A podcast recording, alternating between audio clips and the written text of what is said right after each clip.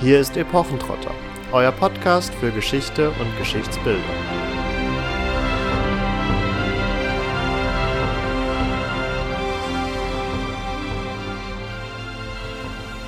Sie nahmen einander der Brust wahr und stachen als so faste da, dass die Speer nicht länger wehrten. Sah griffen sie zur den Swerten, sie zerhüven die Schilde zerhand, danach das Dälin gewandt. Es ging nach an das Leben. Damit hallo und herzlich willkommen zu einer neuen Folge Epochentrotter. Wie ihr am Eingangszitat vielleicht schon gehört habt, werden wir uns in dieser Folge wieder einmal mit dem Mittelalter und vor allen Dingen dem mittelalterlichen Kampf auseinandersetzen.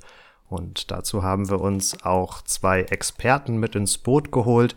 Ihr kennt sie vielleicht aus ihrem Podcast Schwertgeflüster, einmal den Alexander Fürgut und einmal den Michael Sprenger. Hallo ihr beiden. Hallo zusammen. Hallo.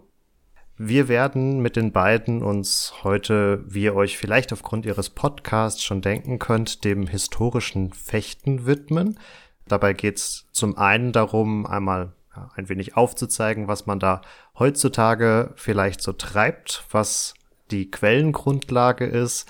Und äh, wir wollen aber auch anhand von einigen Textstellen aus höfischen mittelalterlichen Romanen besprechen, ja, wie zum einen da denn das Fechten mit dem Schwert dargestellt wird, welche Erzählmethoden vielleicht auch heute noch in Hollywood verwendet werden, ja, und inwieweit das Ganze als realistisch zu betrachten ist. Und dazu werden sich natürlich vor allen Dingen unsere beiden Experten äußern, die ihr an dieser Stelle auch nochmal genauer kennenlernen sollt und könnt. Und damit würde ich zunächst einmal an den Alex abgeben, damit er sich, sein Leben und seinen fechterischen Background etwas vorstellen kann. Ja, vielen Dank erstmal, dass wir hier sein dürfen heute mit euch. Ähm, Marvin hat schon gesagt, wir machen historisches Fechten. Das bedeutet, wir uns beschäftigen uns damit, wie man mit historischen Waffen fechtet. Da gibt es nämlich ganz praktischerweise Anleitungen, sogenannte Fechtbücher, wo das drin steht. Und angefangen hat das Ganze im Jahre, muss ich kurz äh, spickeln, das vergesse ich jedes Mal wieder. Also um 1300 rum mit dem ältesten Fechtbuch, dem 133. Und ab dem Zeitpunkt haben wir in regelmäßigen Abständen und immer mehr werdend Fechtbücher zu allen möglichen Waffen, die man sich so vorstellen kann. Das, was Michael und ich machen, ist mit diesen Fechtbüchern die Sachen zu rekonstruieren. Das heißt, zum Beispiel mit einer Quelle zum langen Schwert zu sagen, wie fechte ich denn mit einem langen Schwert? Und das ist auch das, wo wir uns beide lange darauf spezialisiert hatten, das lange Schwert. Ich mache inzwischen ähm, Rapier und der Michael macht nach wie vor weiterhin langes Schwert. Das äh, machen wir auch nicht erst seit gestern, sondern ich bin jetzt knappe zehn Jahre dabei. Michael, wie viel waren es bei dir? Bei mir sind es jetzt dieses Jahr 13. Also doch eine ganze Ecke. Und wir machen eben auch einen Podcast Schwertgeflüster, wo es um historische Kampfkünste geht und alles, was da damit zu tun hat. Das heißt, wenn man zum Beispiel sich dafür interessiert, um mal so einen Überblick zu kriegen, wie kämpft man mit einem langen Schwert, mit dem Seitschwert, dem Rapier und so weiter, dann könnt ihr da mal reinhören. Damit hast du auch vom Michael, glaube ich, schon viel vorweggenommen. Möchtest du an dieser Stelle noch etwas zu dir ergänzen oder? das, das Wichtigste hat Alex ja schon gesagt. Fechte seit 2009, also mache historisches Fechten seit 2009, geht jetzt ins 13. Jahr. Und das hat mir irgendwann, also es hat mir so viel Spaß gemacht, dass ich irgendwann gesagt habe, hier muss es mal einen Podcast geben. Und da fiel mir spontan Alex ein. Und als der sagte, ja, aber ich habe keinen Bock, mich um den Audiokram zu kümmern. und ich meinte, ja super, das äh, würde ich machen. Ich habe keinen Bock, mich um dieses, äh, um, um sozusagen das Hochladen und die Webpräsenz zu kümmern. Und er meinte, ja, das würde ich machen.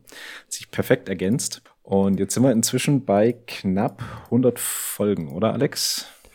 Ja, also zu dem Aufnahmezeitpunkt haben wir Folge 93 veröffentlicht, aber das kann ja nicht mehr lange dauern bis zu 100. Genau. Und ja, wie Alex schon sagt, ich fechte hauptsächlich langes Schwert und beschäftige mich aber auch ganz gerne so mit dem, mit dem Ring, also komplett ohne Waffen oder nur mit einem Dolch, denn das ist auch in diesen Fechtbüchern drin. Vielleicht kommen wir heute auch noch so ein bisschen auf den Begriff Fechten, weil die meisten da ja eher so äh, vielleicht ans Sportfechten denken und irgendwie Säbel oder drei Musketierfilme im Kopf haben. In den Quellen oder in den Fechtbüchern ist aber eben noch eine ganze Menge mehr drin. Wobei du ja gerüchteweise auch dem Sportfechten frönst. Ja. das stimmt. Äh, ich habe äh, letztes, Moment, jetzt muss ich lügen. Ja, letztes Jahr habe ich mit Sportfechten angefangen, also mit Degenfechten. Sehr gut. Das ist aber eben so ein, ein Zeitvertreib. Ja. Das ist nicht so jetzt die. Da zumindest dann eine Sache, wo ich noch mithalten kann, da ich ja auch jahrelang beim Sportfechten war. Aber ich glaube, damit äh, haben wir eine sehr runde Expertisenrunde am heutigen Abend versammelt und damit können wir auch, glaube ich, dann direkt in unsere Textstellen einsteigen aus dem Erik, den uns aber Katharina jetzt zunächst einmal noch genauer vorstellen möchte. Ja, beim Erik haben wir es mit dem ersten deutschsprachigen Artus-Roman zu tun, der um 1180-90 entstanden ist und der sich mal wieder eine altfranzösische Vorlage genommen hat. Und diese hat Hartmann von Aue dann eben in die deutsche Sprache beziehungsweise einen deutschen mittelhochdeutschen Dialekt übersetzt und auch an einigen Stellen verändert. Dieser Hartmann von Aue ist ziemlich schwer zu fassen.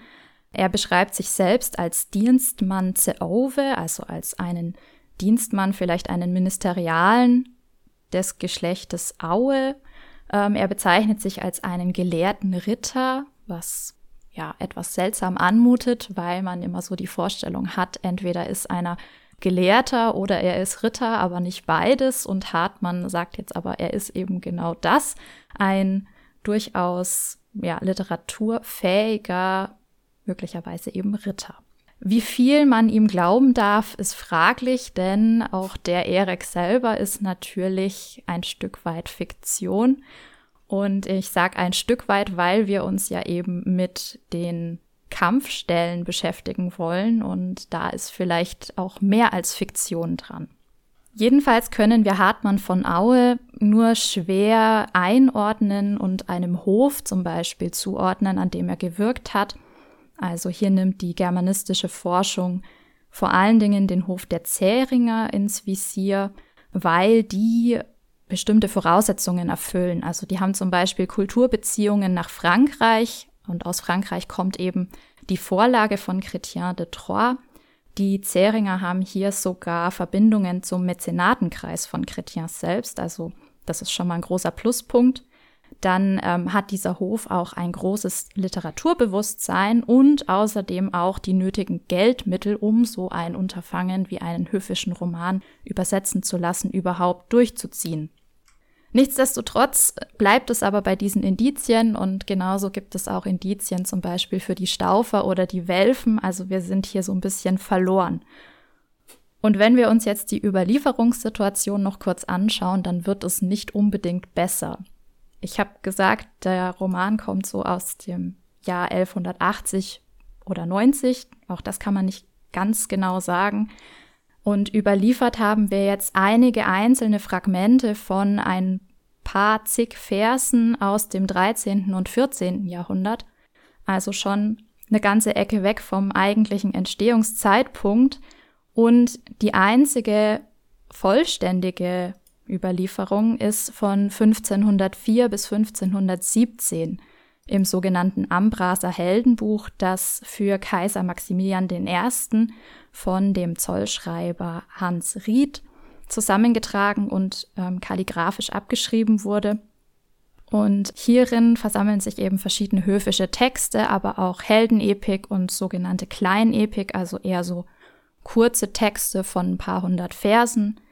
Ihr findet da drin zum Beispiel das Nibelungenlied, ähm, neben dem Erik auch den Iwein von Hartmann von Aue, dann zum Beispiel auch eine Erzählung namens Meier Helmbrecht oder die Frauenehre vom Stricker oder das Frauenbuch von Ulrich von Lichtenstein, Dietrich Epik, also ein buntes Sammelsurium an Literatur, die so ein bisschen das Revival des Rittertums einläutet.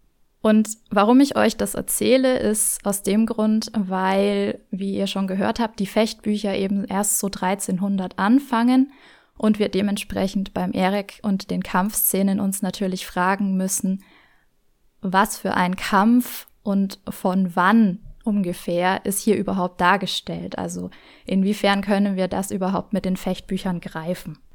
Womit wir uns jetzt genau beschäftigen, sind zwei Stellen aus dem Erik und ja, damit sind wir quasi schon medias in res in der Handlung selbst drin und erstmal kurz, also es ist ein höfischer Roman, es geht um einen Artusritter und eigentlich geht es ähm, ja Rise and Fall of Eric, dem Prinzen von Luck, wie er von einer absoluten Schmach in Gegenwart der Königin Genovere ja hin zu seiner Hochzeitsnacht kommt, nochmal in Schande gerät und sich dann mit Räuberbanden, Riesen, anderen Rittern und Burggrafen so lange prügelt, bis er sich als wahrer Ritter erwiesen hat und dementsprechend voller Ehre wieder zurück an den Artushof reiten kann. Das ist jetzt sehr plakativ zusammengefasst, aber im Grunde ist es wirklich, ja, so eine Jugendgeschichte eines jungen Artusritters, ähm, der erst sich seine Sporen verdienen muss, bevor er wirklich Teil der Tafelrunde sein darf. Und man kann annehmen, dass er eben im Zuge von diesen, ja, ich habe es jetzt Prügeleien genannt, eben auch verschiedentlich fechten muss, fechten in Anführungszeichen. Ich gehe mal darauf ein, was wir gerade am Anfang schon raushören konnten, nämlich dass Mittelhochdeutsch fechten eben nicht das Sportfechten im modernen Sinne meint, sondern eigentlich ganz allgemein das Kämpfen. Ähm, ich denke, wir werden darauf auf jeden Fall auch nochmal zurückkommen. Und ähm, ja, Erik kämpft unter anderem gegen einen zwergenhaft beschriebenen, sehr tapferen Ritter namens Giefreis, der auch noch der König von Irland ist. Und etwas später kämpft er in einer Art Endkampf gegen den roten Ritter Mabonagrin, der sich in einen Baumgarten ganz idyllisch zurückgezogen hat mit seiner Geliebten und jeden Ritter, der diesen Baumgarten wagt zu betreten, besiegt und seine Frau zur Witwe macht. Und das hat er ganze 80 Mal schon getan. Deswegen ist das eben hier wirklich so der Höhepunkt. Und ähm, ich möchte jetzt noch nicht alles vorwegnehmen. Ich denke, auf das ein oder andere kommen wir gleich auch noch genauer zu sprechen. Wenn euch die beiden erwähnten Textstellen genauer interessieren, dann dürfen wir an dieser Stelle kurz auf unseren YouTube-Kanal verweisen, wo ihr mit Veröffentlichung dieser Podcast-Episode auch die Möglichkeit habt, äh, noch eine kurze Lesung von Katharina zu hören, wo euch die Stellen dann nochmal im genauen Wortlaut, ähm, wenngleich wir natürlich gleich auf genauere Wortlaute noch zu sprechen kommen, aber im gesamten Wortlaut nochmal vorgetragen werden, dann könnt ihr euch da nochmal reinklicken. Das würde jetzt an dieser Stelle etwas den Rahmen sprengen. Also, wir sind im Kampf Eriks gegen einen zwergenhaften Ritter. Und da heißt es unter anderem zum Anfang, sie fingen jetzt an, als zwei Ritter mit den Schwertern zu kämpfen. Und hier wird relativ explizit darauf abgehoben, dass sie nun als Ritter gegeneinander antreten. Und so kann man direkt die Frage eigentlich auch an unsere beiden Gäste weitergeben. Haben denn nur Ritter gefochten oder wer ficht eigentlich im Mittelalter oder auch in den von euch behandelten Quellen?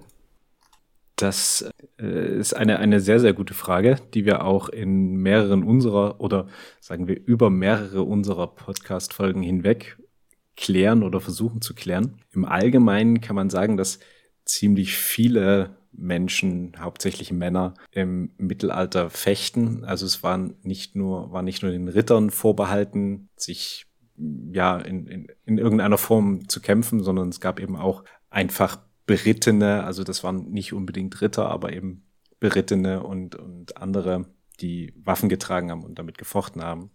Die Quellen, die wir nutzen, diese Fechtbücher, die beschreiben allerdings, also da, da steckt immer sehr, sehr viel Ritterlichkeit drin. Da ist auch meistens ein, also bei den mittelalterlichen Quellen ein, ein Vorwort dabei wo es da heißt, jung Ritter lehre, dies und das zu tun und Frauen lieb zu haben und dich ordentlich zu benehmen, so in Kurzfassung. Und da geht es schon darum, dass da ein gewisses, also die Zielgruppe ist dann recht, recht eingegrenzt dort in diesem Fall, was die Fechtbücher angeht. Ähm, die hatten natürlich immer einen Adressaten, also irgendjemand wollte irgendjemanden damit beeindrucken und sagen, guck mal hier, ich bin der super mega Fechtmeister und habe hier mal so ein Fechtbuch schreiben lassen und das wurde dann an Höfe und Herren gesandt und äh, man hat sich, es war wie so eine Visitenkarte auch, also man hat sich dann so ein bisschen damit, damit vorgestellt. Man kann auch klar bemerken, dass es mit der Zeit allerdings immer bürgerlicher würde. Ähm, also spätestens, wenn wir dann in Richtung 16. Jahrhundert schauen, also die Frage nach dem Mittelalter, da ist es dann schon äh, voll im, im Bürgertum angekommen, das Fechten. Und zum Beispiel gerade dieses erste Manuskript, was es gibt, das äh, 133, das behandelt Schwert und Buckler, also so ein kleines Rundschild, was also klein, wirklich klein, ja, so, so faustgroß, bisschen größer wie so ein Teller ungefähr. Und da werden tatsächlich Kleriker abgebildet und man geht auch davon aus, dass es in diesem Umfeld entstanden ist. Also Ritter oder sagen wir mal der bewaffnete Stand musste natürlich kämpfen können, aber das hieß jetzt nicht, dass äh, der Rest das nicht auch sich dafür interessiert hat. Mit dem Schwert und dem Buckler, also einer Art Kleinschild, sind wir auch, glaube ich, schon ganz gut äh, beim nächsten Punkt angekommen. Also nachdem es quasi diese, diese Einleitung gibt, dass sie als Ritter nun gegeneinander mit den Schwertern kämpfen, nachdem sie zuvor ja noch zu Pferd mit der Lanze gegeneinander angeritten sind, was wir jetzt äh, an dieser Stelle mal ausgelassen haben, weil wir dafür, glaube ich, eher Personen wie Arne Kurz oder ähnliche äh, interviewen müssten. Oder habt ihr Reiterfahrung? Äh, nicht viel, aber was man hier vielleicht noch sagen kann, das ist relativ typisch auch in den späteren Quellen, dass wenn zwei Leute miteinander sich duellieren, dass das durchaus sein kann, dass beide zu Pferde starten dann da halt nichts bei rumkommt und dann einer oder beide absteigen. Äh, es gibt auch so Tipps, wie wenn der andere besser reitet als du, dann steig einfach gleich ab, versuch's gar nicht erst auf dem Pferd und guck, ob der andere auch absteigt und wenn nicht, dann mach das und das. Also diese Konstellation, die wir hier haben, dass zwei Leute auf dem Pferd starten und aus welchem Grund auch immer es dann zu Fuß weitergeht, ist äh, bis in die späten, also 15. Jahrhundert oder so, durchaus noch üblich und findet sich auch regelmäßig auch konkrete Tipps in den Fechtbüchern dazu, wie man eben mit diesen Situationen umgeht die Situation an sich könnte wahrscheinlich, könnte, könnten es drei Möglichkeiten sein. Das eine ist das klassische Turnier, wo dann wirklich mehrere Ritter zur ja, Belustigung des, des Ausrichtenden sich im Zweikampf messen.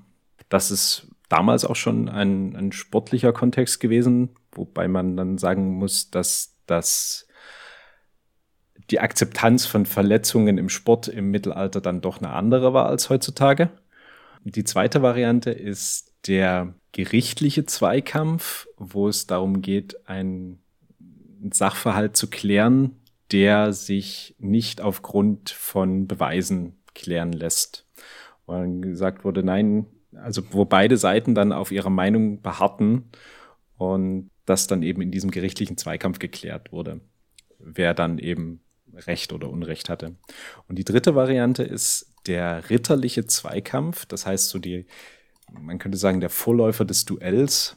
Das heißt, dass dann zwei Ritter im Allgemeinen miteinander Beef hatten und sich irgendwo verabredet haben, um dann eben jenes Problem aus der Welt zu schaffen. Und das folgte oder diese, diese Kämpfe folgten eben recht gut, so wie Alex es schon beschrieben hat, dieser, dieser Reihenfolge. Also man fängt auf dem Pferd an mit dem Speer und bricht die Lanze dann zum Beispiel beim Turnier und steigt dann ab und ist dann, äh, so wie es da geschrieben steht, geht es weiter mit dem Schwert, fängt an, an mit dem Schwert zu fechten.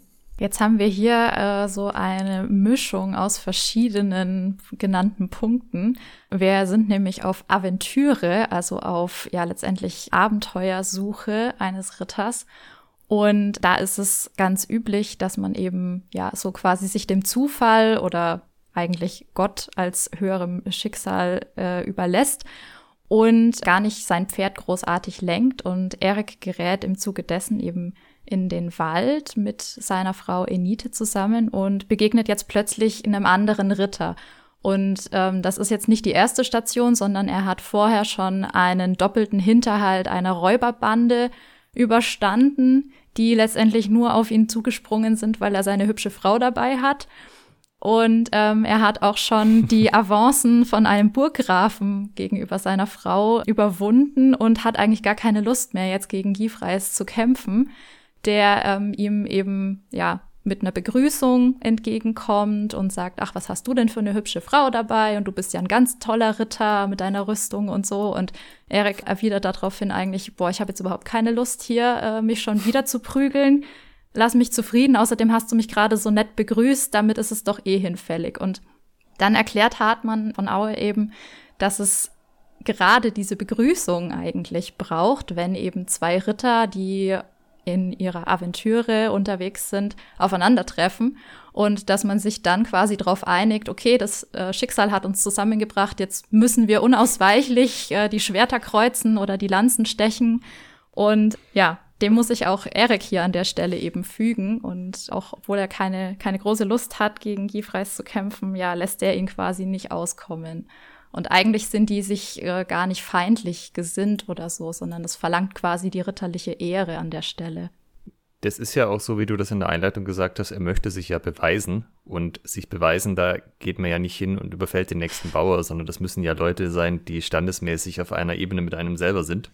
Und das ist heute eigentlich nicht anders. Tatsächlich, wenn man gegen jemand fechtet, der selbst sehr gut ist und man macht eine gute Figur, äh, kriegt man da mehr Respekt äh, von den Mitfechtern, die das beurteilen können, als wenn man halt irgendwie so ein keine Ahnung, so ein Anfänger aus dem Turnier haut oder so. Und das klingt irgendwie alles, als wäre das wäre das hier so ein Szenario mit, äh, der Gegenüber muss aber bitte auch was können, sonst bringt das ja alles nichts.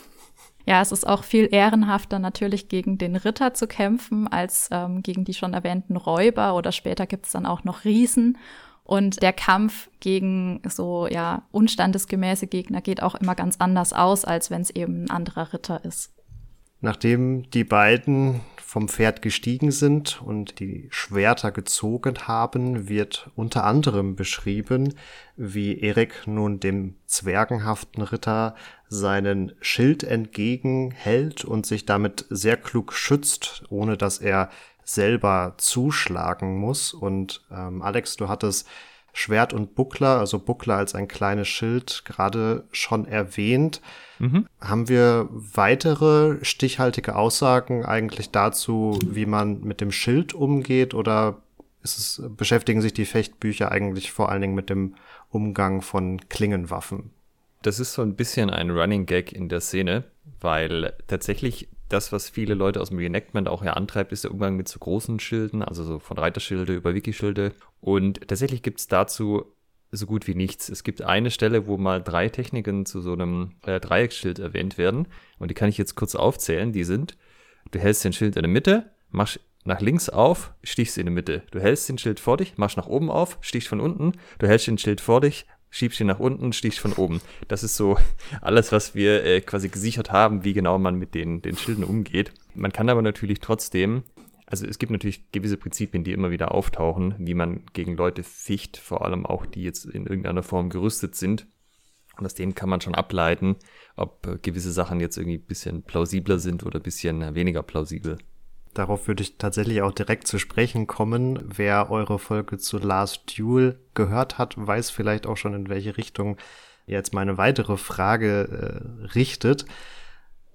Wir haben hier und auch in den anderen Textstellen, die einem so zum mittelalterlichen Kampf, zum Fechten zwischen Rittern in den höfischen Romanen begegnen, oft das Bild davon, dass in Anführungsstrichen sehr sinnlos und ich würde sagen Hollywood-reif mit dem Schwert schlicht und ergreifend stumpf auf die jeweiligen Schilde des Gegenübers eingedroschen wird. Kann das denn mein Ziel als Fechter sein, nur auf das Schild des Gegners einzudreschen. ist ein bisschen eine Suggestivfrage, ich gebe es zu, aber ihr könnt das sicherlich mit viel Fachwissen noch untermauern oder unterfüttern. Ich sag mal, auf den, auf den Schild des Gegners einzuschlagen, das ist wirklich, also direkt das als Ziel zu haben, ist eher nicht so zielführend, meiner Meinung nach. Ähm, man versucht natürlich irgendwo auf sein Gegenüber dann äh, einzuschlagen oder im Idealfall, wenn er einen Harnisch anhört, wenn er gerüstet ist, eigentlich sogar einzustechen, weil das die Variante ist, bei der ich dann irgendwie Schaden verursachen kann. Also wenn ich einen Plattenharnisch habe, also so eine klassische Ritterrüstung und da prügelt jemand mit einem Schwert drauf ein, dann ist das ungefähr das gleiche, als ob er mit einer Stange irgendwie Brecheisen drauf einprügelt. Das ist dann eben nur diese stumpfe Gewalt. Das reicht schon aus, also um auch dort jemanden zu Boden zu bringen. Also man bekommt zumindest mal richtig kräftig Kopfschmerzen.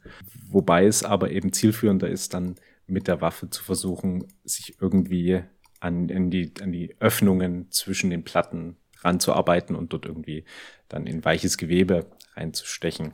Aber wie gesagt, auf den Schild direkt einzuprügeln ist nicht so zielführend. Da wollte ich eh noch kurz drauf eingehen. Wissen wir eigentlich, was die beiden an Rüstung tragen? Weil wenn das jetzt tatsächlich 1180, 1190 spielt, dann sind wir ja noch lange vor der Zeit, wo man tatsächlich ein, ein Harnisch trägt, also komplette Panzerplatten hat. Da sind wir ja noch in der Zeit, wo man ein ähm, Kettenhemd trägt oder eigentlich eher ein Kettenrock so von der Länge her. Und äh, da ist das ein bisschen was anderes, was man tun kann. Aber wissen wir das, was die beiden anhaben? Aber wir wissen, dass sie gerüstet sind wahrscheinlich. Genau, und wir finden auch äh, das Wort Harnisch und Halsberge zum Beispiel. Aber äh, abgesehen davon wird's schwierig und das sind natürlich Begriffe, die sind variabel besetzbar. Also das hilft uns leider nicht so wirklich. Aber wir können natürlich mal davon ausgehen, was Ende des 12. Jahrhunderts getragen wurde oder eben auch überlegen, was so um 1500 vielleicht eher dann getragen worden wäre. Ja, also Halsberger jetzt aus dem modernen Verständnis raus wäre ja schon Teil eines Harnisches. Das würde eher für später sprechen. Vielleicht kurz zum Kettenhemd oder zum, zum Kettenrock. Wenn ich den trage, bin ich gegen Hiebe zum Beispiel mit dem Schwert sehr gut geschützt, weil die Hiebe können, also tun sie sehr schwer damit, diese Ringe zu durchdringen. Ähm, kann natürlich immer sein, dass irgendwo Materialfehler sind oder so, aber in der Regelfall kommt man da nicht durch. Was aber eben schon geht, ist, dass man mit einem kräftigen Stich durchkommt, vor allem wenn die Klinge eine entsprechende Spitze hat, die dann vielleicht auch so ein oder zwei von den Ringen einfach auftrennt. Also wenn man den anderen wirklich abmürksen wollte, wäre der Stich hier das Mittel der Wahl. Wenn wir dann nach später gehen, wo man immer mehr Rüstungsteile hat, die einfach aus einem Stück Metall geformt sind und wir irgendwann beim kompletten Vollharnisch landen, erst recht, weil durch die Platten komme ich da natürlich weder mit Schieb noch Stich durch, aber da gibt's immer irgendwo noch eine Blöße, wo ich versuchen kann, mich reinzuarbeiten. Also zum Beispiel unter den Achseln ist sowas typisches. Ich kann das halt nicht komplett mit Platten zumachen, weil dann kann ich mich nicht mehr wirklich bewegen. Das heißt, ähm, wenn der andere zum Beispiel seine Hände nach oben nimmt und die Achsel ist entblößt, könnte ich da versuchen reinzustechen. Und im Harnischkampf ist das auch so ein bisschen das, was ich mache, dass ich halt gucke, ob ich in die Blößen arbeiten kann. Und wenn das nicht geht, ringe ich den anderen nieder und versuche es am Boden dann nochmal, wenn es im Stand nicht funktioniert. Wenn ich aber jetzt halt von ausgehe, wir haben so einen Ringpanzer an, da könnte man schon mit einem kräftigen Stich noch durchkommen, wenn man ihn denn entsprechend erwischen sollte und ein entsprechendes Schwert hat. Ich muss mich jetzt tatsächlich sogar noch korrigieren. Also wir haben auch noch das Wort Isengewand, also das Eisengewand und ein Wort, das Stahelwerk, was übersetzt wird mit Stahlpanzer. Hm. Mhm. Also das spricht vielleicht dann eher für eine Plattenrüstung oder ich weiß nicht, also was kann man mit Stahlpanzer genau meinen? Aber zumindestens in der Folge mit Sebastian zu den Kettenhemden haben wir ja auch festgestellt, dass mittelalterliche Wörter, die heute modern gern anders verstanden werden. Und da dachte ich gerade bei der erwähnten Halsberge dran, dass das im moderneren Verständnis natürlich diesen Part des Plattenpanzers meint, in hochmittelalterlichen Kontexten, aber in den konkreten Texten auch genutzt wird, um das Ringgeflecht am Hals nichtsdestotrotz zu beschreiben. Mm, also, dass daraus noch nicht abzuleiten ist, dass ja da unbedingt ein, ein Vollplattenpanzer getragen wurde. Und hier würde ich jetzt ähnlich argumentieren. Wobei, Alex, du hast es gerade sehr schön ausgeführt, auch bei einem Ringpanzer das stumpfe Eindreschen nicht so zielführend zu sein scheint. Also man kann es mit egal welcher Rüstung, glaube ich, verallgemeinern zu, such dir die Stelle, wo du noch hinkommst, die am schlechtesten gerüstet ist und greif die mit dem an, was die Rüstung am wenigsten gut ab kann. Und das ist halt meistens nicht kräftig auf das Schild dongeln. Gifreis haut aber ja schon mit einer Intention auf Eriks Schild und zwar ähm, will er es ihm eigentlich runterschlagen.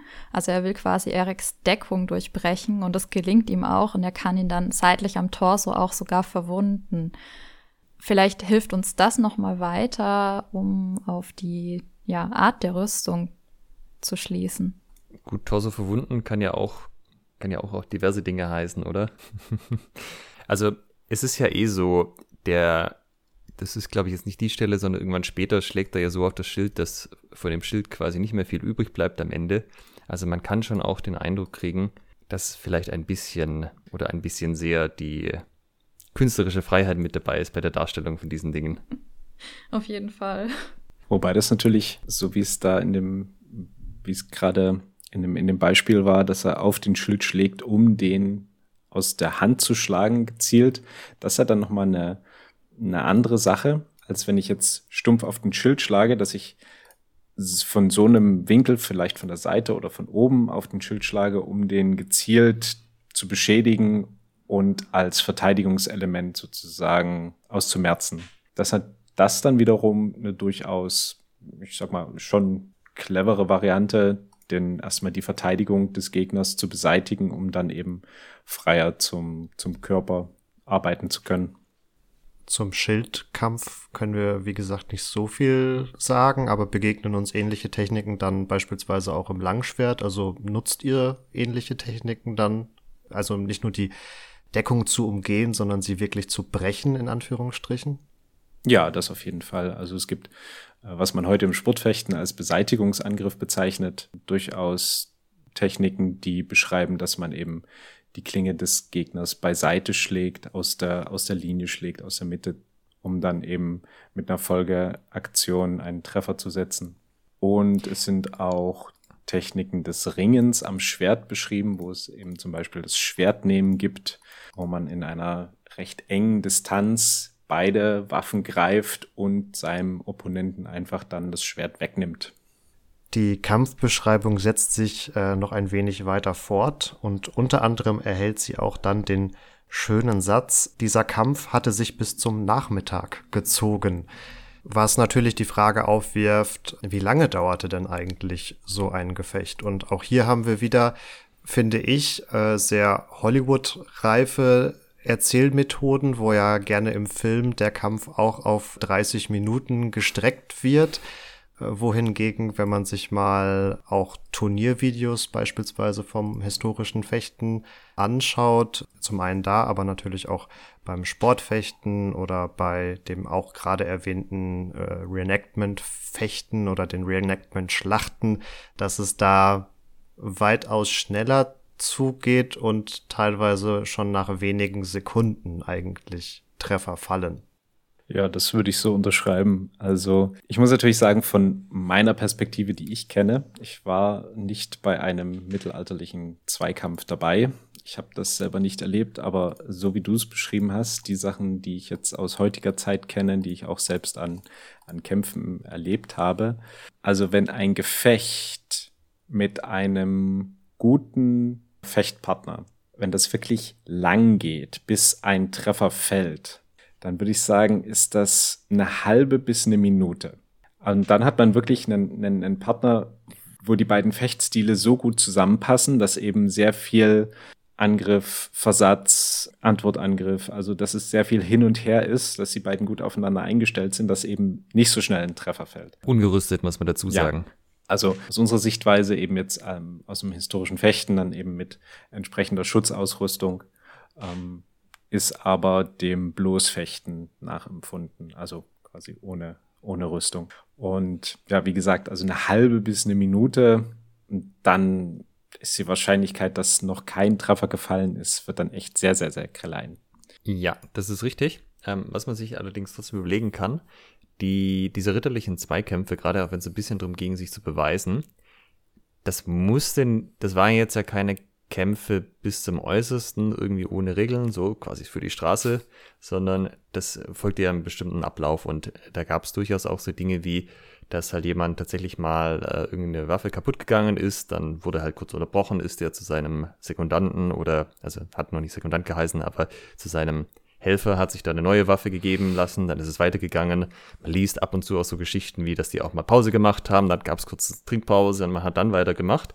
Also, dass die jetzt wirklich äh, vier Stunden oder fünf oder sechs da irgendwie komplett Vollgas geben, das ist ein bisschen unwahrscheinlich.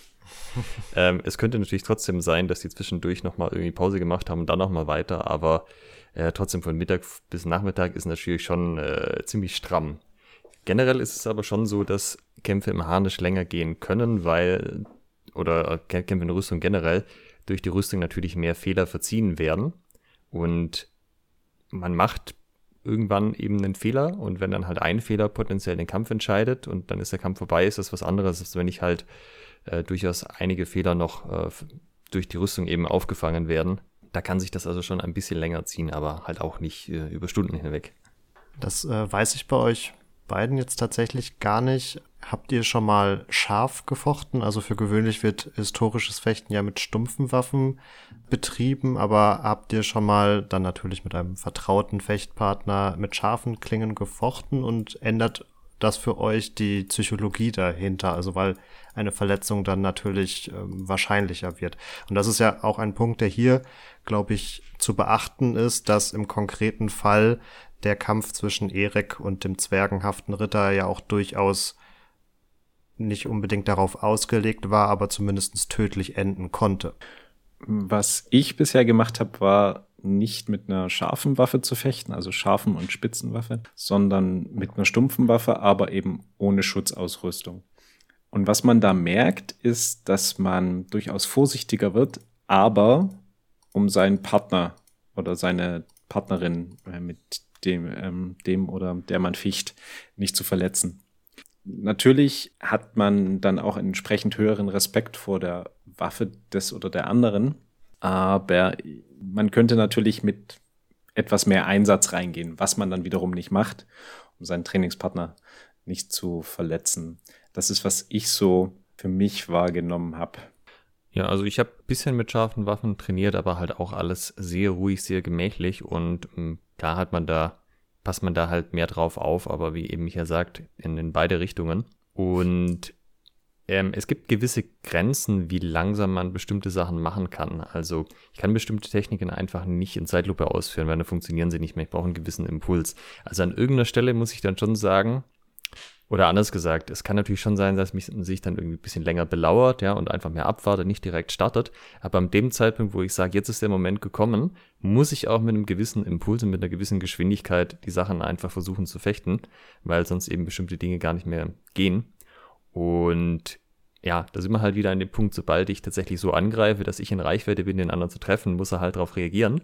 Und ab dem Zeitpunkt kann es ja durchaus auch sehr schnell gehen. Also zumindest ungerüstet, wie gesagt, gerüstet ein bisschen länger, aber auch da. Irgendwann muss man sich halt doch entscheiden, den, den Angriff zu tun.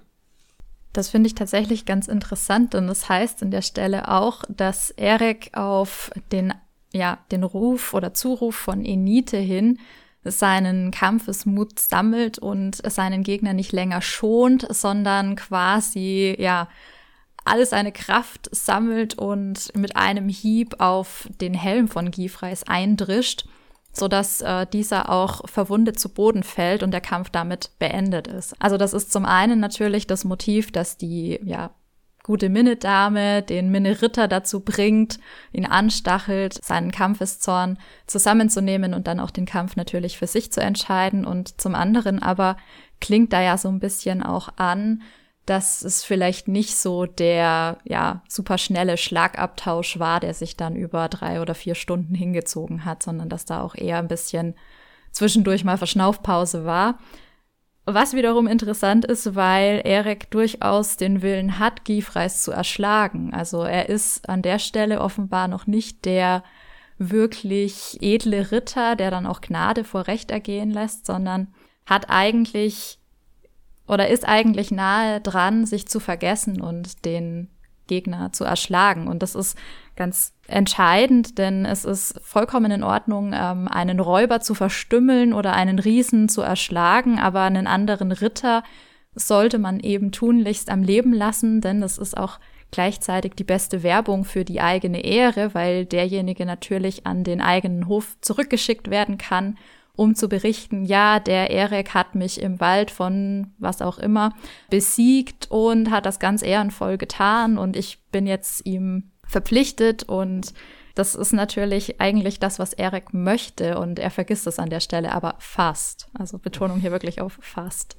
Ja, das ist natürlich insofern interessant, dass man muss sich ja klar machen, wenn man einen Angriff macht und der ist ernst gemeint, dann nimmt man das ja mindestens mal in Kauf. Und ich kann mir das schon vorstellen, so dieses mentale bereit zu sein, dass man den anderen jetzt auch tatsächlich erschlägt und nicht nur zu ihm schlägt, dass man sich da vielleicht auch wirklich für sammeln muss und dann sagen, okay, jetzt, jetzt keine halben Sachen mehr, jetzt muss ich wirklich einen richtigen Angriff zu ihm schlagen und das mindestens mal in Kauf nehmen, wenn nicht sogar darauf abzielen, dass das durchaus was anderes ist als ich, ich schlag mal so grob in seine Richtung, aber es ist jetzt nicht die direkte Verletzungsabsicht sofort dahinter. Um diese Stelle noch angemessen abzuschließen. Also Erik trifft Gifreis eben sehr stark auf den Helm, der bricht zusammen und unterwirft sich daraufhin Erik und kann ihn auch ja davon abhalten, von ihm erschlagen zu werden, denn er sagt, nein, edler Ritter, bei deiner Vortrefflichkeit und der Schönheit deiner Frau wahre deine Ehre und halte ein und ja, tu dir selbst quasi einen Gefallen. Ich möchte dein Diener sein, aber letztendlich will Erik dann gar nicht, dass Skifreis einer seiner Gefolgsmänner wird, sondern er will eigentlich dann nur die Freundschaft und das ist auch später dann für den Fortgang der Geschichte noch wichtig, denn Gifreis und Erik treffen nochmal aufeinander gegen Ende des Ganzen, bevor die zweite Stelle ist, mit der wir uns beschäftigen wollen. Und hier treffen Gifreis und Erik aufeinander, ohne sich zu erkennen. Das heißt, wir haben wieder die Situation, ein Ritter reitet auf Aventüre aus, der andere Ritter ist auch auf Aventüre unterwegs und beide müssen unausweichlich zum Zweikampf übergehen. Genau das passiert hier auch und eigentlich ist Erik aber schon durch die ganzen Kämpfe vorher ziemlich schwer verwundet und eigentlich gar nicht mehr in der Lage, noch einen Kampf auszuhalten. Es kommt, wie es kommen muss. Und Erik äh, wird auch entsprechend hier nochmal verwundet. Gott sei Dank erkennen sich beide aber rechtzeitig, bevor es zum Schlimmsten kommt. Und dann wird Erik auch ganz aufopferungsvoll von Gifreis und dessen Schwestern am Hof Pennefreck gepflegt, bevor es dann eben losgeht und Erik in einen Endkampf ziehen kann. Der jetzt kommt und hier ist jetzt die sogenannte Joie de la Cour, das nächste Ziel, also die Hoffreude. Und die Hoffreude ist eigentlich so das ja wirklich höchste Ziel eines Ritters. Das ist sozusagen die Lebenseinstellung, die man haben soll. Also man soll immer hohen Mutes sein, also guter Laune, wenn man es so runterbrechen möchte. Und das ist letztendlich das, was dann sich auf den ganzen Hof überträgt und insofern eben hier diese Hoffreude installiert. Das ist ein bisschen zynisch als Benennung eigentlich, denn der Gegner von Erik ist Mabona Green, der rote Ritter, der als riesenhaft beschrieben wird, also jetzt im Gegensatz zu dem zwergenhaften Gifreis. Und Mabona Green hat seiner Geliebten versprochen, immer bei ihr zu bleiben. Das hat zur Folge, dass eben Mabona Green nicht mehr am Hof von Brandigan weilt, sondern sich eben mit seiner Geliebten in den Baumgarten zurückzieht und dort in einem eigentlich idyllischen Ort in voller Rüstung auf dem Pferd auf und ab reitet und nur darauf wartet, dass wieder mal ein leichtsinniger Ritter um die Ecke kommt, den er dann ja direkt aus dem Sattel schlagen und besiegen kann, damit auch eben seine etwas verquere Sicht offenbar auf ein Hofleben gewahrt bleiben kann. Also man merkt ziemlich schnell, dass hier so eine gewisse Kritik eigentlich laut wird an einem Rückzug eines Burgherrns, eines Herrschers in die Privatheit und außerhalb eigentlich der, des sichtbaren, des sichtbaren Hofes. Und damit geht eben diese Hoffreude verloren. Und Erik ist jetzt sozusagen hier der strahlende Held, der diese Hoffreude wieder installieren möchte, denn er hört eben diese Geschichte und ähm, hört auch von den 80 Rittern, die Mabona Green schon besiegen konnte. Und Gifreis, sein Freund, ist eben hier mit unterwegs und rät ihm dringend ab und äh, will ihn zum Umkehren bewegen. Und Enite hat natürlich auch Angst um ihren Mann, aber Erik ist jetzt so von sich selbst überzeugt und von seinem Können, dass er sagt, nein, ich will doch wieder an den Artushof voller Ehre zurück und ich muss das jetzt durchstehen und wirft sich jetzt letztendlich in den Kampf, indem er nämlich den Baumgarten betritt. Und das muss man sich wirklich so als einen ummauerten, abgeschlossenen Bereich vorstellen. Also er dringt hier wirklich in so eine Art Privatraum ein. Und jetzt ist eben nicht die Begrüßung das erste, sondern Mabona Green pöbelt ihn direkt erstmal an. So, was willst du hier? Das ist mein Ort. Du hast meine Frau angeschaut. Das geht überhaupt nicht. Verzieh dich. Und Erik so, äh, okay, was ist eigentlich mit dir passiert? Ich will doch nur helfen. Und ja, letztendlich ist also auch dieser Kampf dann natürlich unausweichlich, weil Mabuna Green sich natürlich von den Worten von Erik überhaupt nicht überzeugen lässt und eben weiter pöbelt. Und ja, es kommt dann zu einem wiederum etwas ungleichen Kampf, nur dass eben Erik jetzt hier der größentechnisch unterlegene ist der sich zunächst einmal auch recht ähnlich aufbaut, wie wir das in der ersten Textstelle bereits beobachtet und auch besprochen haben. Also der Kampf beginnt zu Pferde, sie wechseln allerdings relativ schnell in den Fußkampf mit Schwert und Schild.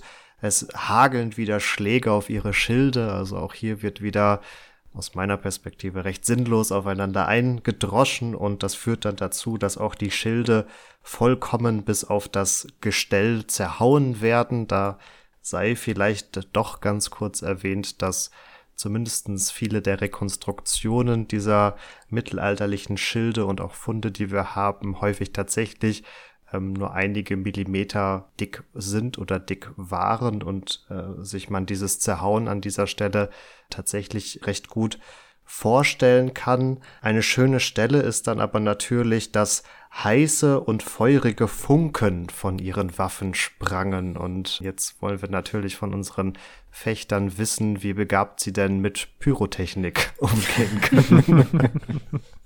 also konkret ist es denkbar, dass hier Funken gesprüht haben oder kann man da vielleicht auch auf konkrete Techniken gar schließen, wie man einen Funkenflug provozieren kann? Einige, so die, die Leute aus der älteren Generation denken vielleicht jetzt mit wohliger Erinnerung an Power Rangers zurück. Es ist in der Tat so, also dass ähm, man Funkenflug beobachten kann. Das ist absolut nicht selten kommt jetzt auch nicht in jedem Training vor, aber ist durchaus was, was man sieht und man hat dann auch so einen leicht, also einen typischen Geruch. Äh, jeder, der das schon mal erlebt hat, weiß, was ich meine. So ein, so ein, typischer verbrannter Geruch ist ganz speziell da, wenn irgendwie Stahl auf Stahl trifft und die Funken fliegen. Das Ausmaß des Funkenfluges mag vielleicht ein bisschen, wie ihr es so schön beschrieben habt, in Hollywood-Manier etwas ähm, übertrieben sein. Aber prinzipiell ist es auf jeden Fall möglich. Michael, ich habe das bis jetzt auch nie hinterfragt, aber wenn ich jetzt so drüber nachdenke, habe ich schon den Eindruck, dass die Funken eher auftreten, wenn man ordentlich kräftig zulangt, als wenn man so ein bisschen technischer fechtet, sage ich mal. Ja, also ich glaube, da brauchst schon eine gewisse Energie, um dort einen, einen Funkenflug zu erzeugen, auf jeden Fall. Das deckt sich dann wiederum mit der Beschreibung, dass es dort auch nicht zaghaft zur Sache ging und da ja schon die Schilde drunter gelitten haben. Wir hatten schon auf den Unterschied zwischen stumpf und scharf ein wenig hingewiesen. Würdet ihr sagen, macht er, also ich hatte jetzt beim Lesen der Stelle die Überlegung, ob hier vielleicht die Schärfe noch einen Unterschied machen kann, inwieweit Funken produziert werden, weil zumindestens von scharfen Klingen ja auch dieses ineinander verbeißen immer so besprochen oder genannt wird. Aber das klingt ja jetzt hier eher nach Krafteinwirkung, als dass die Beschaffenheit der Klinge da noch einen Unterschied machen könnte oder würde? Das ist eine sehr gute Frage. Kann ich dir nicht sagen. Die scharfen Waffen kosten wesentlich mehr als die stumpfen Waffen heutzutage.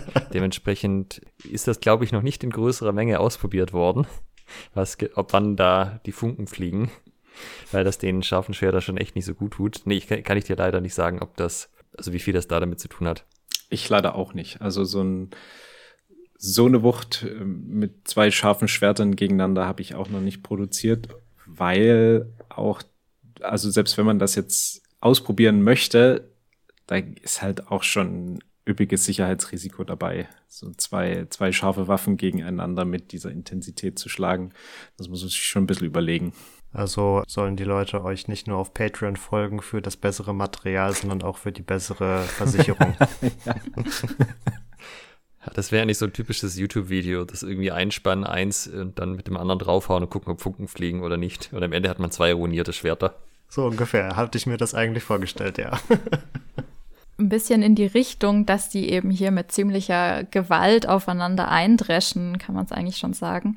Dafür spricht auch, denke ich, dass sie sich eben voreinander hertreiben. Also erst der Mabunagrin, der Erek vor sich hertreibt und dann dreht sich das Ganze ein bisschen um und ich finde es ganz spannend, weil wir in einem anderen höfischen Roman, dem Daniel vom blühenden Tal, von einem Stricker, wahrscheinlich ein Textstricker oder Geschichtenstricker, eine Beschreibung haben, dass extra auch ein Ring aufgezeichnet wird in den Burghof, in dem sich dann dieser Kampf abspielt. Und ich habe mich hier ein bisschen gefragt, ob dieses Hin- und Hertreiben quasi mit so einem Ring verhindert werden soll, dass man also sich nicht zu sehr vom eigentlichen Geschehen verlagert oder was der Sinn sonst so sein könnte. Also vielleicht prinzipiell, wenn man einen Angriff abwehrt, jetzt ähm, egal mit welcher Waffe zu Fuß, und man hat nicht so richtig den Plan, was genau man macht, um einen Gegenangriff zu starten in dem Moment, dann ist es eigentlich immer gut, wenn man zurückweicht. Ja, also wenn ich überrascht werde, immer erstmal zurückweichen, weil dann habe ich mehr Zeit, um noch zu reagieren. Also dass das so hin und her geht, dass der eine die Initiative nimmt, ein paar Angriffe macht, die abgewehrt werden und dann geht's umgekehrt.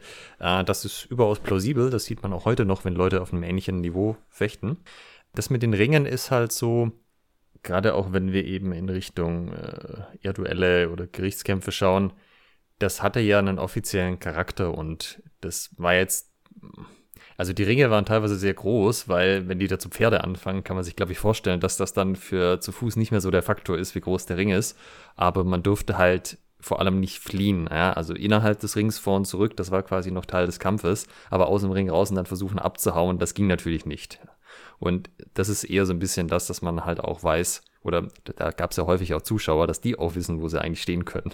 Bei gerichtlichen Zweikämpfen war es dann sogar so, dass die damals schon das klassische Oktagon gewesen.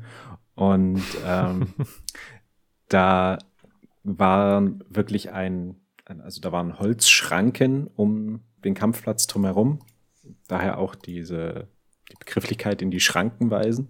Und das hatte, so wie Alex das beschrieben hat, ja schon einen sehr offiziellen Charakter. Also da war die Arena sehr, sehr reglementiert eben auch. Da konntest du dann einfach nicht durch, es sei denn, du bist quasi durch diese Holzlatten durchgebrochen. Also auch aus Zuschauersicht, dass die nicht auf dem Kampfplatz laufen und irgendwas machen. Die sollten schön fair gegeneinander duellieren können.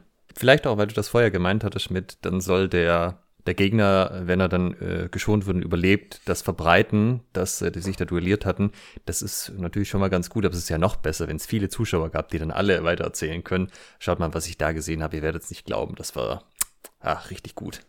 Richtig ritterlich, richtig äh, ehrhaft und so.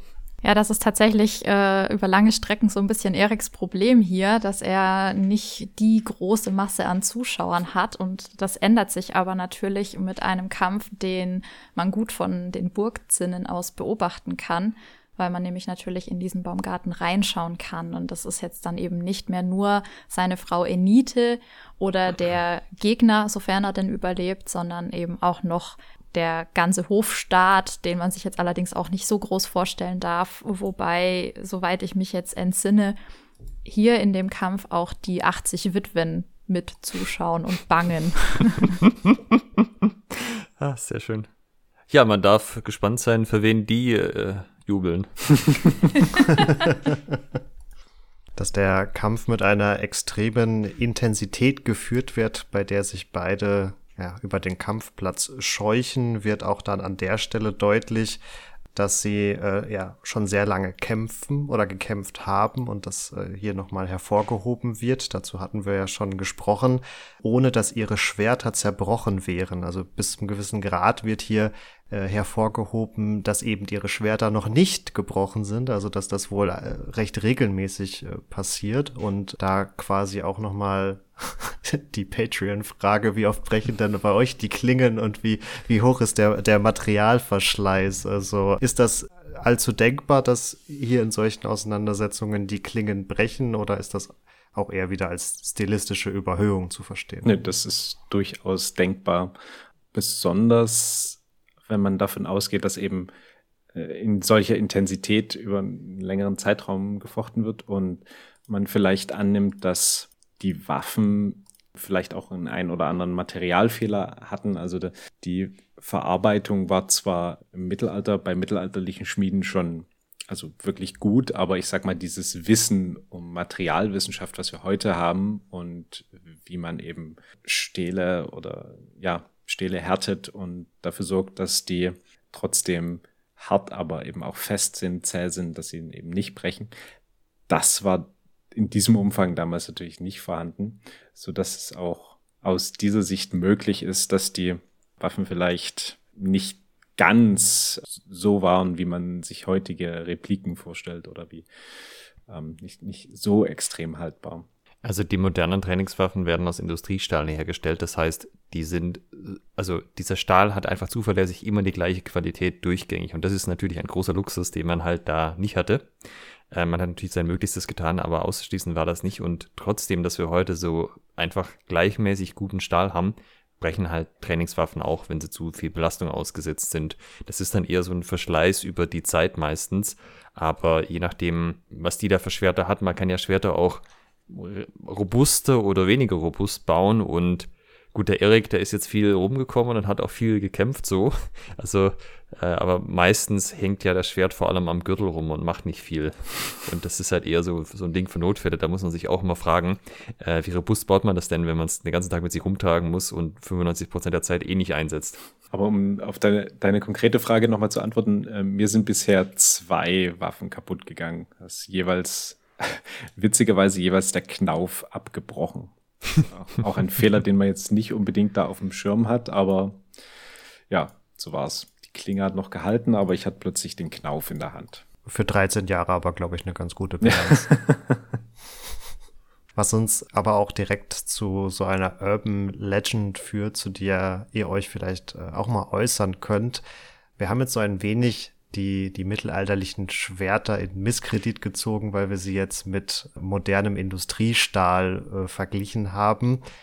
Und so der gängige Mythos, der ja auch gerne in populärwissenschaftlichen Medien reproduziert ist, ist ja jetzt nun, dass europäische Schwerter zum einen ja sowieso nicht scharf waren, beziehungsweise zum anderen auch nicht die sonderlich hohe Qualität hatten und dass das japanische Katana ja sowieso jedem anderen Schwert über, überlegen sei. Da könnt ihr aus der Praxis ja sicher das ein oder andere noch berichten. Hast du mal ein echtes Katana in der Hand gehabt? Also ein, ein Original? Nein. Okay, also die Dinger sind kurz gerade wenn man sie mit europäischen Schwertern vergleicht, die zweihändig geführt werden. Also das kommt immer nicht so rüber in Film und Fernsehen, aber wenn man mal echte sieht, wie lang die sind, die sind halt, also bei uns hätte man das eher noch mit einer Hand geführt so. Es gibt lange Messer, mit die man einhändig führt, die in dieser Länge halt hergestellt werden. Und die haben halt einen super dicken Klingenrücken. Und unsere Klingen sind ja zweischneidig. Also, ja, gleiches Material kann man entsprechend länger machen mit, mit gleichem Gewicht. Und ohne das jetzt irgendwie zu sehr schlecht machen zu wollen, aber die Japaner hatten halt auch nicht so, also viele von den Sachen sind halt so Kompensation von dem, was sie an Rohmaterial hatten. Also auch dieses ganze äh, Falten, äh, runterhämmern, nochmal Falten, runterhämmern, das ist, um den Stahl oder Unreinheiten aus dem Stahl rauszukriegen. Und das gab es bei uns, also das konnte man bei uns schon auch machen, das war halt häufig nicht so notwendig und äh, das ist halt so ein bisschen das Ding, äh, wir haben da jetzt natürlich einen gewissen Bias, sage ich mal, aber die europäischen Schwerter sind eigentlich von dem, was sie an Material hatten und wie sie hergestellt waren. Ich würde sagen, die sind den japanischen überlegen, aber das so eins zu eins vergleichen kann man ja eh nicht, weil die Japaner ja noch viel länger ihre Schwerter im Einsatz hätten als bei uns. Da war ja bei uns schon lange äh, alles auf Feuerwaffen umgestellt, als bei denen immer noch die Samurai ihre Katanas hatten. Ich äh, habe ich hab in der Tat keinen Katana zum Vergleich. Ich kenne nur eben ähm, moderne Schwerter, die äh, eben scharf geschliffen sind. Und ja, also die sind halt scharf und damit kannst du eben locker Gliedmaßen abtrennen mit einem ordentlichen Hieb. Das ist nicht das Thema. Ein Punkt, der in dieser zweiten Textstelle noch zum Tragen kommt, den wir in der Form noch nicht so in der ersten Auseinandersetzung hatten, wo man in Anführungsstrichen nur zwei Stationen durchlebt hat, vom vom Lanzenkampf zu Pferd zum Schwertkampf zu Fuß erleben wir hier so gesehen noch eine dritte Station, nämlich dass sie am Ende des Kampfes zum Ringen übergehen. Und der Michael hatte eingangs ja auch schon erwähnt, dass er sich da in seiner sportlichen Tätigkeit schon mehr mit auseinandergesetzt hat. Das ist ja, glaube ich, auch so eine Fehlvorstellung, die vor allen Dingen in modernen Köpfen gerne vorherrscht, dass Schwertkampf oder Schwertfechten bedeutet wir kreuzen die Klingen und das war's dann mehr oder weniger. Aber die Tatsache, dass du dich mit im Rahmen des historischen Fechtens schon mit historischem Ringen auseinandergesetzt hast, läutet zumindest diese Antwort schon ein wenig ein.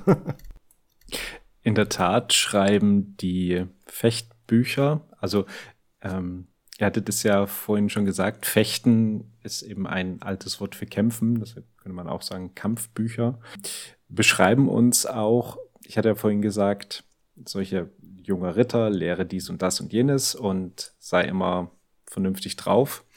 Und sie sagen auch, alle Ritterlichkeit kommt vom Ringen. Das heißt, das Ringen ist damals schon die absolute Basis für alle Kampftechniken, die uns dann die Fechtbücher vermitteln. Sei es dann eben das Ringen mit dem Dolch, was zum Beispiel bei, bei der Episode von, oder eben der, der, der Geschichte, die in The Last Duel beschrieben wird, wo er dann zum Schluss eben ihm den Dolch da ins Gesicht stößt oder eben auch das Ring ohne Waffen und auch dann am, am Schwert immer wieder das Entwaffnen, das Ring am Schwert. Also den Gegner niederzuringen und sein eigenes Gleichgewicht dabei halten zu können, das war absolut essentiell. Und spätestens, wenn man versucht, das Ganze dann auch noch auf einem Pferd zu machen, also da braucht man schon sehr gute Körperwahrnehmung. Wann ist in einem Gefecht denn der Punkt quasi gekommen, an dem ich wenn man überhaupt diese klare Trennung machen kann, vom ja, Schwertkampf zum Ringen übergehe? Ich würde es so, so früh wie möglich machen. Also, denn das Ringen verschafft mir einen Vorteil, dass ich erstmal eine Waffe quasi, eine Hiebwaffe und eine Stichwaffe quasi neutralisiert habe. Wenn ich so nah rangehe, dass mein Gegenüber mich eben nicht mehr mit einem Hieb und einem Stich vernünftig treffen kann, ich ihm die Waffe wegnehme. Das heißt, meine Intention wäre, so früh wie möglich in das Ring überzugehen. Das heißt, wenn ich, wenn ich mit einer Aktion wirklich so nah rankomme, äh, den Gegner vielleicht überraschen kann und ihn niederzuringen, dann würde ich das auf jeden Fall so früh wie möglich tun. Man sollte, glaube ich, sich nochmal in Erinnerung rufen, dass Erik ja gegen einen Riesen kämpft.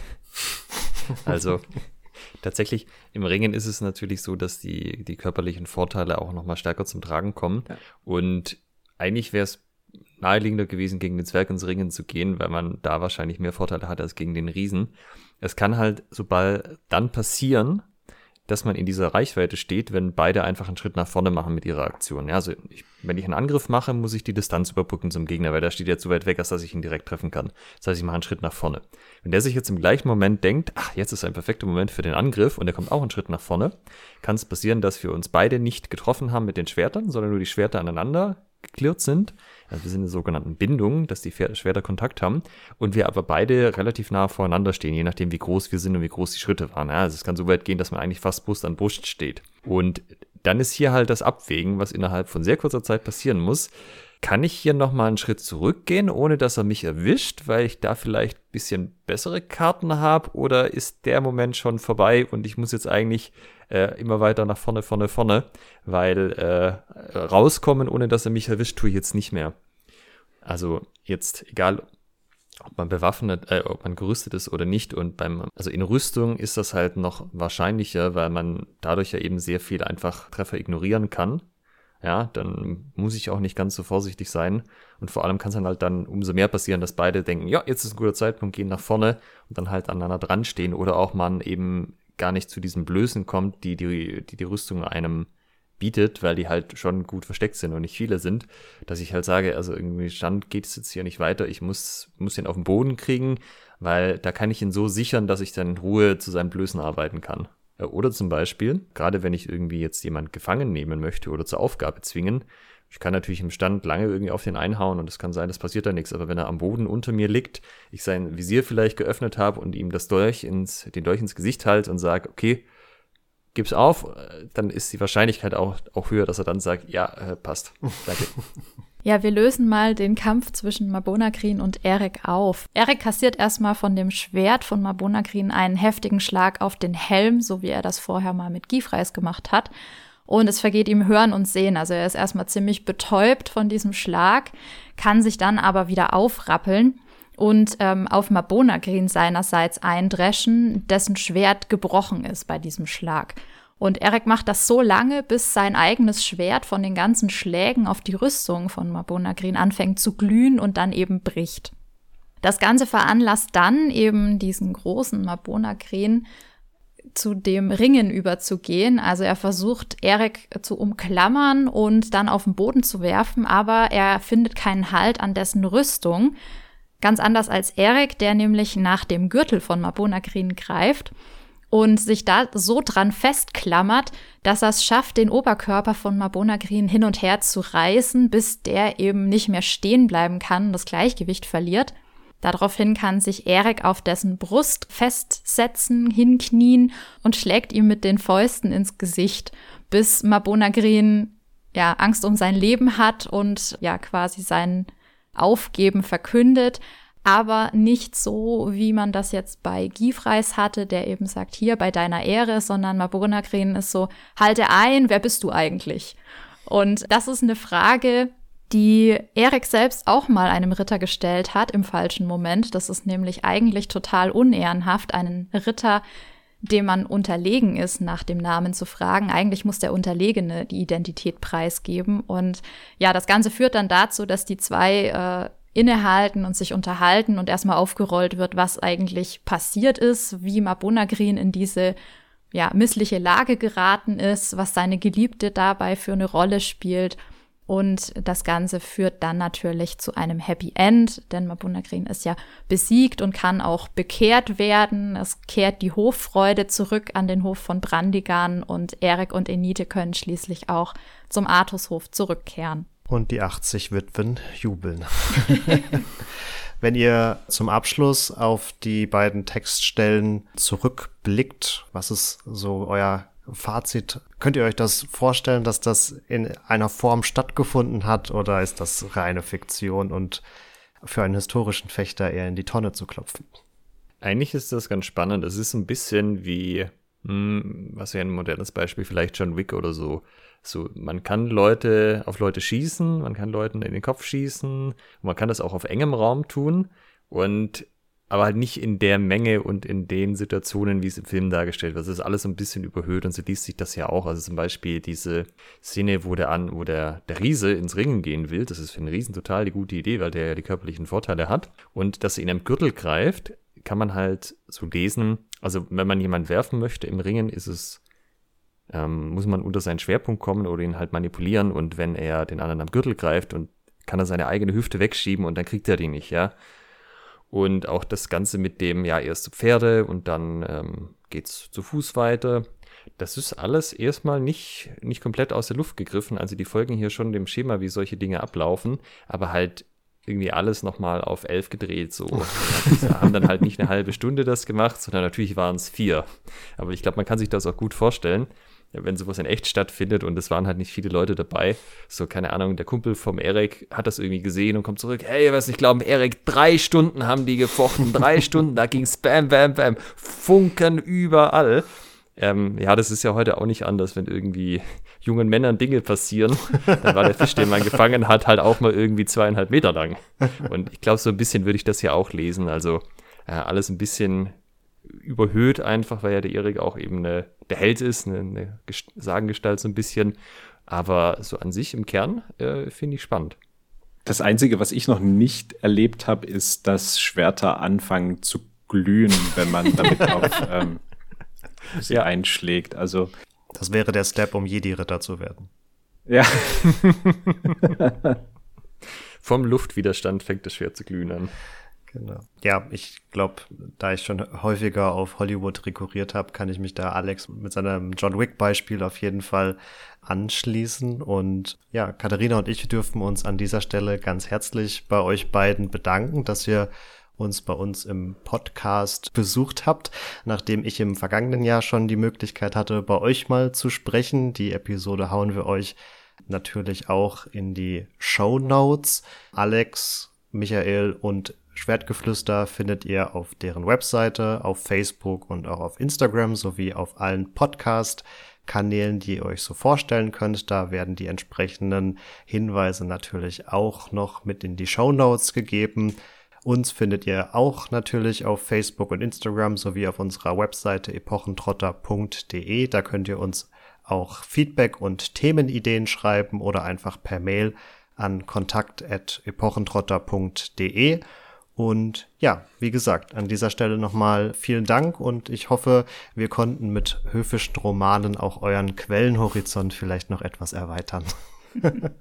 ja, sehr sogar. Vielen Dank, dass wir hier sein durften. Vielen Dank für die Einladung. Mir fällt gerade noch ein, wir haben ja tatsächlich auch beide Podcasts, haben tatsächlich ein ähm, einen Gerichtskampf besprochen in Form des Last Duels. Da könnte man ja auch nochmal drauf verweisen.